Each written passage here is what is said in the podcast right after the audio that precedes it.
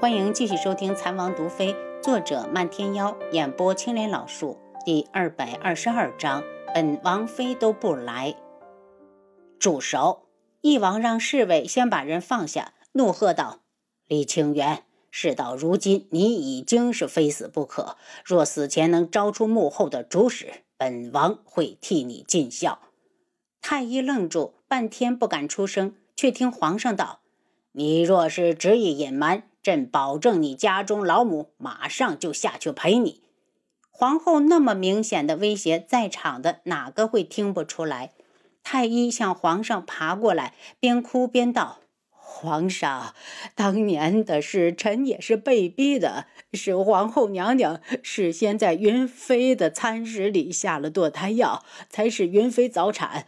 当日那孩子死了便罢，可偏偏平安降生。”皇后娘娘就又生一计，让臣故意说孩子足月生产。东方正宁觉得心里像有什么缺失了，好半天都喘不上来气。他铁青着脸看向皇后，已经是彻底失望。皇后，你还有什么好说的？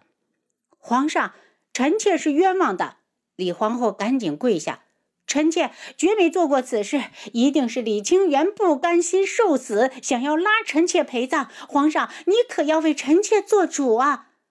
东方正宁连看一眼这女人都觉得恶心，就是因为她才会让自己深爱的女人受那么大的委屈，含冤自尽。李连雪不死，天理不容，这笔账是时候清算了。他怒声道。朕问你，当初冷宫的一切是不是你设计的？你害得微微好惨，今日我非杀了你，以告微微在天之灵。无双公子听他一口一个微微，怒从心生，冷声道：“微微这两个字，你没资格叫。”东方正宁身子一僵，脸色瞬间暗下去。不。不，皇上，冷宫那次真的是云妃耐不住寂寞，找了男人私通。臣妾知道皇上不屑，可臣妾真的没做过。皇后抵死狡辩。东方顺歉意的看了眼无双公子，他有种直觉，这两件事都是母后所为。他已经羞于开口为他求情，可她是自己的母后，他不能不管。惨白着脸，挣扎着跪下。请父皇三思，先别急着下结论。儿臣相信这里面一定有误会。他又看向李皇后，焦急的道：“母后，你是被冤枉的，对不对？”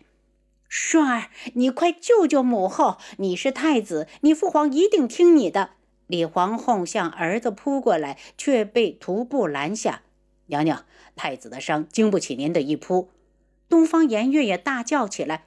父皇，你别听他们的。母后那么善良，不会做出这种事的。父皇还有这个人，他怎么可能是东方家的血脉？父皇，你千万不要被智王妃骗了。见东方正宁不语，他又愤怒地看向楚清瑶：“智王妃，我们九月国的事跟你有什么关系？你别什么事都横插一脚，行不行？”公主以为我想掺和。要不是你起了坏心思要害我家言儿，就是你八抬大轿请我，本王妃都不来。楚清瑶神色清冷，一点都不掩饰眼中的讨厌。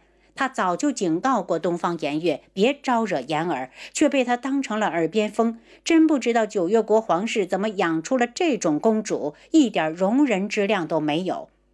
我怎么还花钱言了？没错，我是派人去请过的，可是他也没来啊。过后他自己犯贱来了，跟本公主有什么事？要我说，没准是他想跑出来私会什么野男人呢。啪的一声脆响，大家就看到刚刚还惨白着脸的东方顺一脸潮红的站到东方颜月的面前，脸上是从未有过的嫌弃，用对陌生人说话的语气道：“东方颜月，你在诋毁言儿，信不信我杀了你？”他以前就知道颜月对颜儿无礼，却没有想到会无礼到这种程度。姑娘家的声誉也是你随便拿出来糟蹋污蔑的吗？难道他就不知道这话一旦传到外面，会影响颜儿一辈子？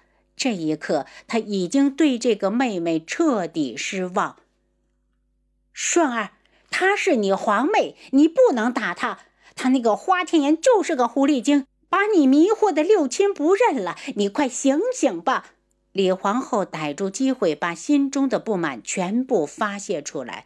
刚才如果这个儿子能够多替自己说话，以他在皇上心里的地位，他哪会如此的被动？特别是昨晚，他特意派人去找东方顺，想商量一下今天的对策，却被他以身子重伤为由挡了回来。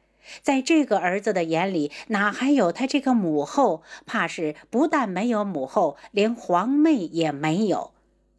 东方顺没有顶撞皇后，只是刚刚潮红的脸再次的苍白下去，徒步同情地看着殿下，有如此的生母，难怪会教出颜悦那样的女儿。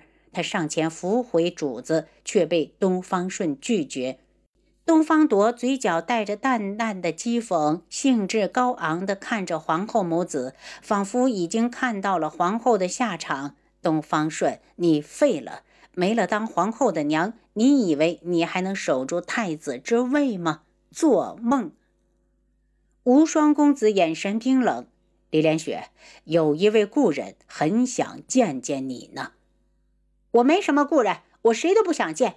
皇后几乎是下意识的大喊：“当年的稳婆早就被他处理掉了，而太医是娘家推荐来的，他用着顺手，才逃过一劫。”我母妃身前有一宫女，名为幻彩。皇后可还记得？无双公子边说边看着她，他想好好的欣赏一下，在临死之前人是如何挣扎的。皇后脸色大变，尖叫起来：“不可能！他已经死了，他不可能还活着！”母后，你在说什么呢？东方颜月跑过去，伸手去捂李皇后的嘴。李皇后蓦地一惊，立刻静下来。我不知道你在说什么。无双公子用看死人的眼神看着他。李连雪，你觉得你现在狡辩还有用吗？如果九月国的皇上是如此的无知之辈，那我就连他一起杀了，让他们到地下去为我母妃赎罪。话落，他已经拔出腰间的长剑，直指李皇后。李皇后僵在了那里，恨不得扇自己几耳光。刚才他怎么一时情急就走了嘴？他哀求地看向东方正宁：“皇上，臣妾没做过。”李连雪，你还想抵赖？东方正宁气得身子直抖。朕真是瞎了眼，才会立你为后。你你在后宫为非作歹这么多年，你害得微微惨死，害得这骨肉分离，有子不能相认。李连雪，朕要把你这个毒妇千刀万剐下油锅。李皇后忽然站起来，把鉴定结果拿在手上。皇上就凭这薄薄的一张纸，就想污蔑臣妾？那是不是我在外面捡个野种回来，在纸上抄下这些话，你也能认他为龙子龙孙？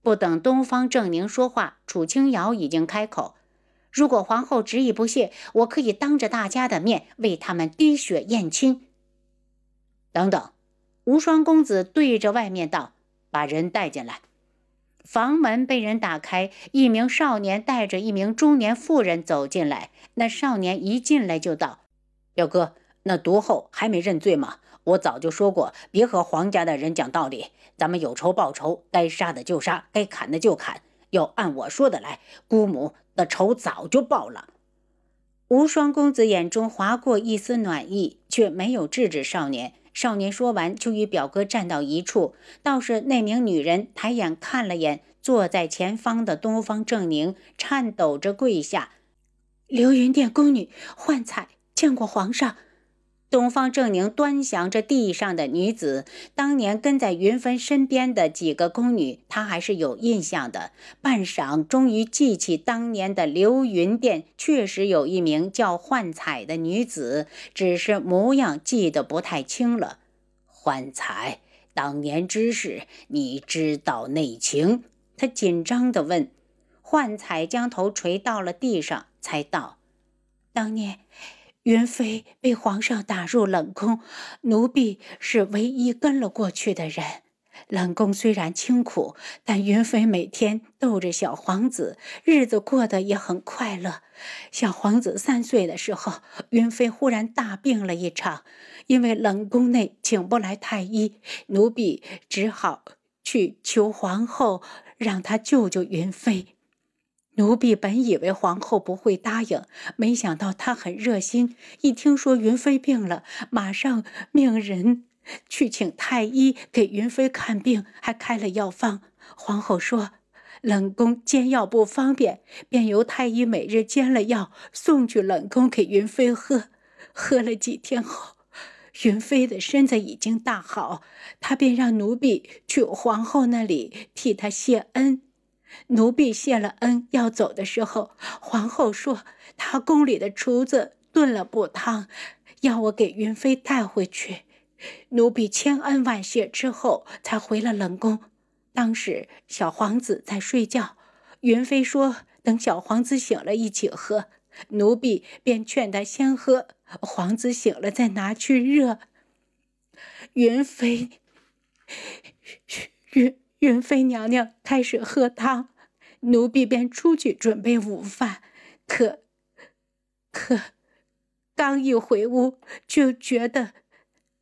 脑后处被人砸了一下，等我醒来时，云妃娘娘已经撞柱身亡。说到这里，焕才已经泣不成声。云飞走后，奴婢本想着在冷宫伺候小皇子长大，没有想到。几天之后的夜里，就有一名太监闯进宫里，捂住奴婢的嘴就往外拖。眼看着奴婢就要被扔到井里，忽然有人救了奴婢。他将奴婢安排出宫，说：“小皇子他会照顾。”你可知救下你之人是谁？翼王问。是。